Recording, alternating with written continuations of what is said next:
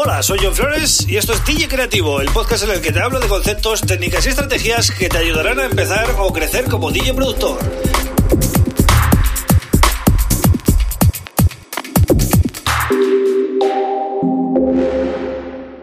Bienvenido, bienvenida a DJ Creativo. Mi nombre es John Flores y este es el episodio número 166 del podcast. Comenzamos semana, hoy lunes, y eh, además lo hago con un tema que seguramente te interese. Los tipos de usuarios que hay en Ableton Live. Es decir, eh, no todo el mundo necesita usar Ableton Live al 100%. Hay gente que le interesa una parte y quizás otra cojea más, ¿no? Vamos a ver esos tipos de usuario ahora, porque los tengo bastante definidos y bueno, me gustaría comentarlo con vosotros, pero también lo hago para que si estáis escuchando y estáis pensando en empezar con Ableton, pero si intimida un poco el, programa, pues para que veáis que no pasa nada, ¿vale? Que hay diferentes tipos de usuario. Pero antes, como siempre, pues eh, te invito a que te suscribas a este podcast para que lo puedas seguir de lunes a viernes eh, en Spotify, en Google Podcast, en Apple Podcast, en Evox y en mi canal de YouTube, ¿vale? Donde además podrás ver videotutoriales y participar en la comunidad. En, la pestaña de comunidad dejo pues encuestas y cosas que me apetece compartir con vosotros. Pero además, y esto es importante, aquellos que quieran algo más todavía, o sea, es decir, aparte del podcast y los vídeos y la comunidad, queréis algo más, pues eh, tengo mi página web johnflex.pro donde eh, estoy regalando ahora mismo una librería de 300 megas de, para producir house y techno que mucha gente ya la ha descargado, pero además envío todos los domingos, ¿vale? Un newsletter con Em, el resumen de la semana, pero también incluyo las mejores noticias de la semana, ¿vale? Lo que yo eh, considero que ha sido lo más importante de, la semana. En este caso, el domingo mandé pues todos los descuentos de Black Friday y tal, ¿no? Y pues así los tienes todos en un listado. Y además, mm, intento meter siempre algo para descargar, ¿vale? Llevo dos semanas poniendo links de descarga. Siempre que encuentro algo de alguna marca que me da confianza y veo que puede ser útil, os pongo ahí el link, ¿vale? Para que podáis descargarlo. Así que bueno, todo eso es lo que ahora mismo me tiene ocupado, ¿no? Prácticamente toda la semana haciendo contenidos para vosotros. Bien, voy a comentar ya el tema del día, tipos de usuarios en Ableton Live. Vale, pues eh, tenemos el primero que sería el perfil de DJ. El perfil de DJ pues es alguien mm, un poquito más básico, ¿vale? Eh, entra para hacer sus edits, sus mashups, su su programa de radio, su sesión, su podcast, eh, este tipo de cosas, ¿no? Que no son producción musical 100%, pero que también eh, hay que hacerlas. Y entonces el Ableton Live también te permite eh, pues, ser creativo con esto, ¿no? Y tener tus plantillas hechas para ahorrar tiempo y tal. Entonces, este tipo de, de perfil, ¿no? Digamos, pues sería el más básico, pero también es importante, ¿no? Porque, eh, bueno, por algo se empieza, siempre hay que empezar pues con la edición de audio, con editores de audio, hemos empezado todo. Yo me acuerdo, el primer editor de audio así que usaba mucho era el Soundforge. La verdad que le he perdido la pista, no sé si seguirá o no, pero eh, para mí era vital, ¿no? Cuando empecé. Y entonces, hoy en día, pues no hace falta editores de audio, porque en Ableton Live pues tienes todo, ¿no? E incluso para cosas tan mundanas, entre comillas, como grabar una sesión de DJ, pues te viene bien el Ableton Live, ¿no? Tenemos otro perfil un poquito más avanzado, que es el DJ productor, ¿vale? El, el, que quiere hacer música para darse a conocer, para, mm, bueno, pues para sacar a la venta o para promocionarse o para lo que sea, ¿no? Es un perfil que lo que busca es el resultado, más que el, pasar horas y horas experimentando en el estudio, ¿no? Busca hacer un estilo concreto, conseguir un estilo que mm, propio, pero que a la vez eh, suene a mercado para poder promocionarse y para poder, eh, bueno, crecer, ¿no? Como artista. Eh, es un perfil que, claro, está muy familiarizado con el tema del DJ.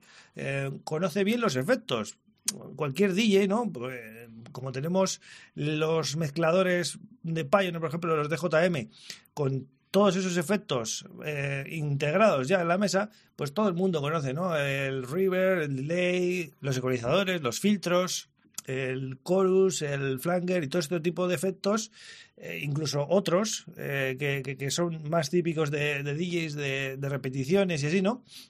pues se conocen bien. Entonces, el perfil DJ productor conoce bien los efectos, es decir, sabe procesar, pero mm, por, norma general eh, tampoco son Beethoven, es decir, si no, a, no ser que sean músicos.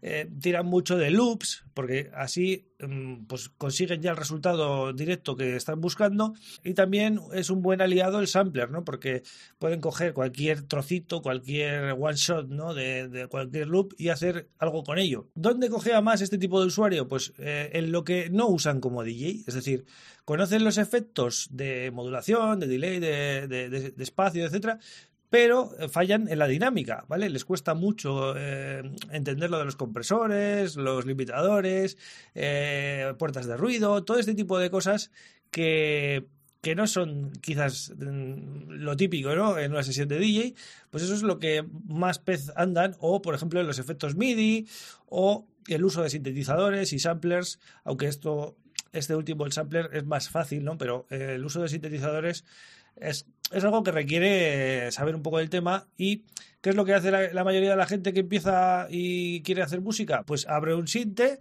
escucha los presets y empieza a tocar con los, con los eh, presets que, que, le gusten, ¿vale? Los moldea un poquito con los efectos y ya está. Este es el prototipo de DJ productor, ¿vale? Que, como digo, busca el resultado.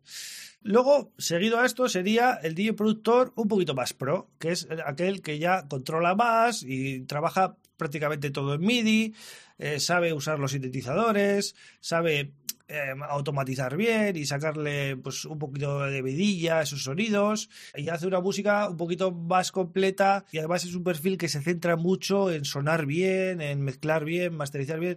Ya es otro nivel, ¿no? Es como es como que busca crear un buen trabajo, ¿no? Ya no se conforma con cualquier cosa. Entonces, bueno, es un perfil que ya tiene bastante experiencia, bastantes años, bastante mm, camino andado, ¿no? Seguramente Ableton Live no es su primer eh, secuenciador, ha estado con dos o tres o cuatro antes. Eh, y lógicamente es otro perfil pues un poquito más avanzado que el anterior que he comentado que es el, el, DJ productor eh, que, empieza, ¿no? Que tira mucho de loops y que tampoco domina mucho los sintes y tal, ¿no?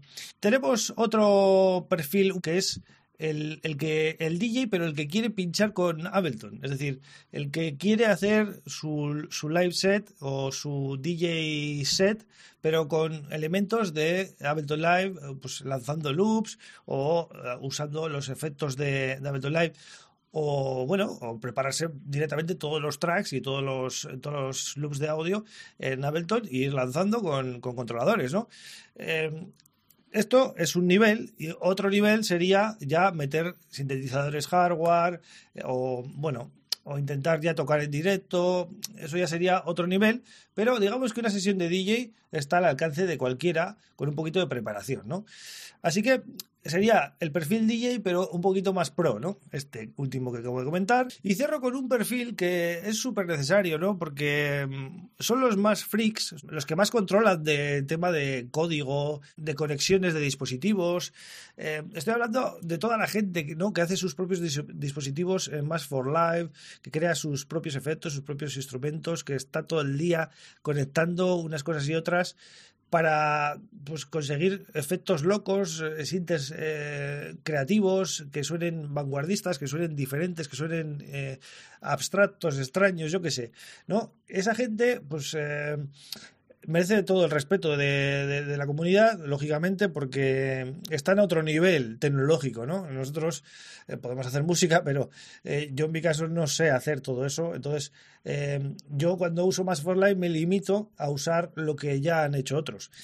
Sí que me gusta, en mi caso, me gusta hacer instrument racks o FR racks, pero eso no llega al nivel de esta gente que estoy hablando, ¿no? Que crean ya pues eh, dispositivos prácticamente desde cero, pues, eh, pues con los osciladores, con los filtros, ellos se lo, se lo montan todo y eh, la verdad que tienen mucho mérito, ¿no? Serían como desarrolladores de plugins a, a todos los efectos, pero más centrados en, en, en, lo que es la plataforma de Ableton Live y de Mass for Live, ¿no?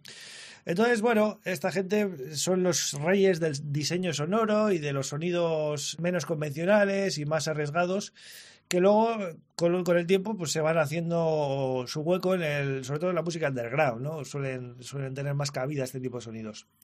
Así que bueno, espero que te haya gustado el episodio de hoy. He hecho un repaso de los tipos de usuarios que tenemos en Ableton Live y no es necesario controlar el programa entero porque es, es un programa muy completo y muy grande ya, ¿vale? Cada vez, cada vez crece más y cada vez es más difícil dominarlo bien. Así que bueno, hasta aquí el programa de hoy lunes. Mañana vuelvo con otro tema súper interesante. Un abrazo.